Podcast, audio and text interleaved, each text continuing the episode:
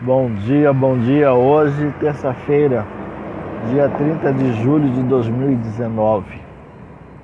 Hoje eu venho, meu irmão, minha irmã, trazer a palavra que está em João capítulo 14, versículo 1. O título é Jesus, o único caminho.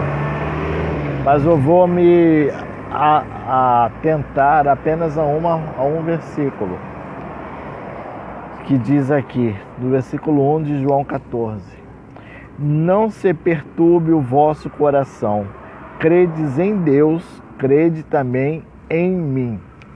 Esta é para nós a palavra da salvação. Glória a vós, Senhor. Nessa manhã, meu irmão, minha irmã, da parte de Jesus Cristo, eu venho lhe dizer que ele faz um convite direto e objetivo. Ele dá uma orientação dizendo: não perturbe o vosso coração.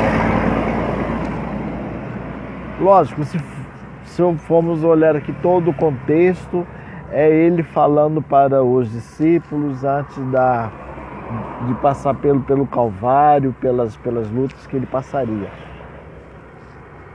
mas também ele sabe o que tem perturbado o seu coração, o que tem tirado a sua paz, o que tem te levado a, a, a tomar é, é, remédios, remédios de taxa preta, fortíssimo, remédios à base de calmante, dois, três remédios, é o que vem lhe causando insônia que vem lhe, que vem lhe tirando a paz. Ele fala: não perturbe. A palavra de ordem é não perturbe. Não fique perturbado.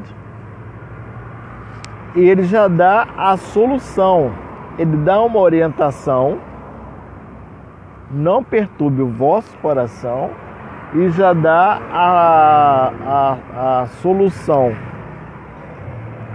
Ele nos orienta a não ficarmos perturbados e já nos diz: creia em Deus e creia também em mim. Olhando para Deus, como diz Paulo, a natureza fala da existência de Deus. Hoje, um conhecimento maior, com a tecnologia maior, mais desenvolvida, a gente vê o universo, a gente vê as galáxias, a gente vê a nossa própria natureza, a gente vê paisagens lindérrimas, criadas por um ser extremamente inteligente. E esse ser chama-se Deus. E ele diz: creia em Deus, no Criador de tudo que você tem conhecimento, e creia também em mim, agora olhando para Jesus Cristo. Jesus Cristo é o tipo de pessoa que ele abraça uma, uma causa, ele abraça para valer. Jesus Cristo, ele toma a frente de uma realidade, ele o faz para valer. Jesus Cristo, até para operar curas, porque era sábado, ele peitava os fariseus ali presentes, os doutores da lei, queria repudiar a ação dele.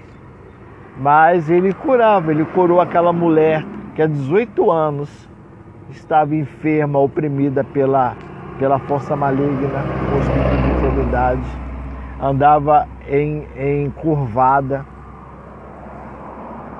Ele peitava, como ele chamou aquele homem da, da, da. Isso curou a mulher que há 18 anos eh, vivia encurvada no dia de sábado, no dia de sábado ele chamou, ele estava lá na, na sinagoga e havia aquele homem lá com a mão seca. Ele curou, ele peitou dentro da própria sinagoga. Então vocês, nós podemos ver que Jesus Cristo, para defender alguém e por causa de uma pessoa, ele vai com tudo. Então é alguém que podemos crer, é alguém que podemos confiar, é alguém que podemos acreditar. É alguém que eu posso, sabe, ter plena confiança. Não porque foi um grande filósofo apenas, um grande mestre, um grande conhecedor, um grande rabino, porque ele não só falava, como ele fazia, ele agia. Ele agia peitando quem quer que fosse. Por causa de uma vida.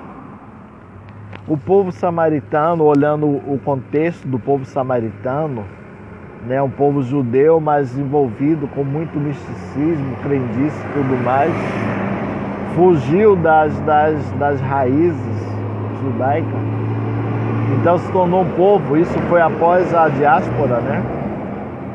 É, é, foram para Babilônia, lá teve um, um, grupo de judeus que se envolveram e vieram para, depois de solto, vieram para Jerusalém e cultivaram é, esse misticismo todo.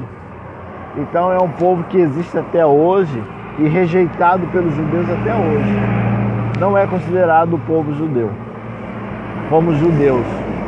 E aí naquela época muito forte isso, Jesus Cristo, por causa de uma mulher, a samaritana, que nós conhecemos bem esse, esse texto, ele além dela ser uma mulher, que havia todo esse contexto, machismo, tal, etc. Ele estava ali diante de uma mulher, de uma mulher pecadora, entendeu? Como nós sabemos, né? Alguém assim que aos olhos humanos, nos dias de hoje seria desprezível. Olha fulana, Olha, olha a vida que a fulana leva, não é verdade? Para os religiosos de plantão. Ele peitou essa, essa mentalidade, levou a ela a, a salvação, ele próprio no caso, que é a salvação. Dela veio toda uma, uma cidade que acreditou nele. Então Jesus Cristo é uma pessoa que podemos confiar, que podemos acreditar, podemos crer na pessoa dele. Ele percorreu o percurso do Calvário, aguentou firme, os seus discípulos o abandonaram, correram dele. Ele passou por todo o processo não abriu mão. E ele não só não abriu mão lá atrás, peitando os, os, os, os saduceus, fariseus, por causa de vidas, porque eles queriam que prevalecesse a lei, o estatuto, e fizesse, operasse curas, milagres em outro dia, menos no, no dia de sábado. Ele próprio questionava essa, essa, essa afirmação deles, mas ele operava em favor daquela vida. Ele não só fez nisso lá no passado, como ele fez no presente. Ele permaneceu sofrendo, aguentando firme, levando, sendo, sendo flagelado, passando o que ele passou, carregando a cruz que ele carregou não abriu mão. Então não é qualquer pessoa que nós estamos acreditando. Não é em qualquer pessoa que estamos depositando a nossa confiança. Então, se o mesmo nos fala, não perturbe o vosso coração, então não perturbe o vosso coração. Ele fala para mim e fala para você, meu irmão, minha irmã. Ele me fala: não perturbe o vosso coração. Então eu vou virar para ele e dizer: então eu não vou perturbar o meu coração. Porque no lugar que eu estiver perturbando o meu coração, eu vou estar acreditando em Deus e vou estar acreditando em Ti, Jesus. Porque o Senhor é digno de fé. O Senhor é digno de ser acreditado. O Senhor deu prova por A mais B e eu acredito e ponto final. Não é a nossa realidade que vai nos dizer o que é de nós e o que será de nós. Não é as questões externas, financeiras, profissionais, materiais, familiares, que vai determinar quem nós somos ou quem nós seremos. Não. Não, creia nele, acredite nele. Ele fala, ele puxa para ele. Creia em Deus e creia também em mim.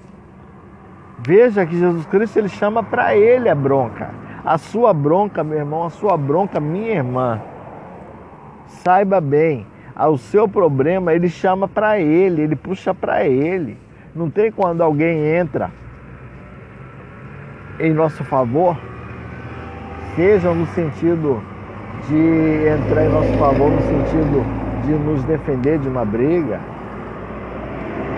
seja no sentido de nos defender diante é, é, questões jurídicas.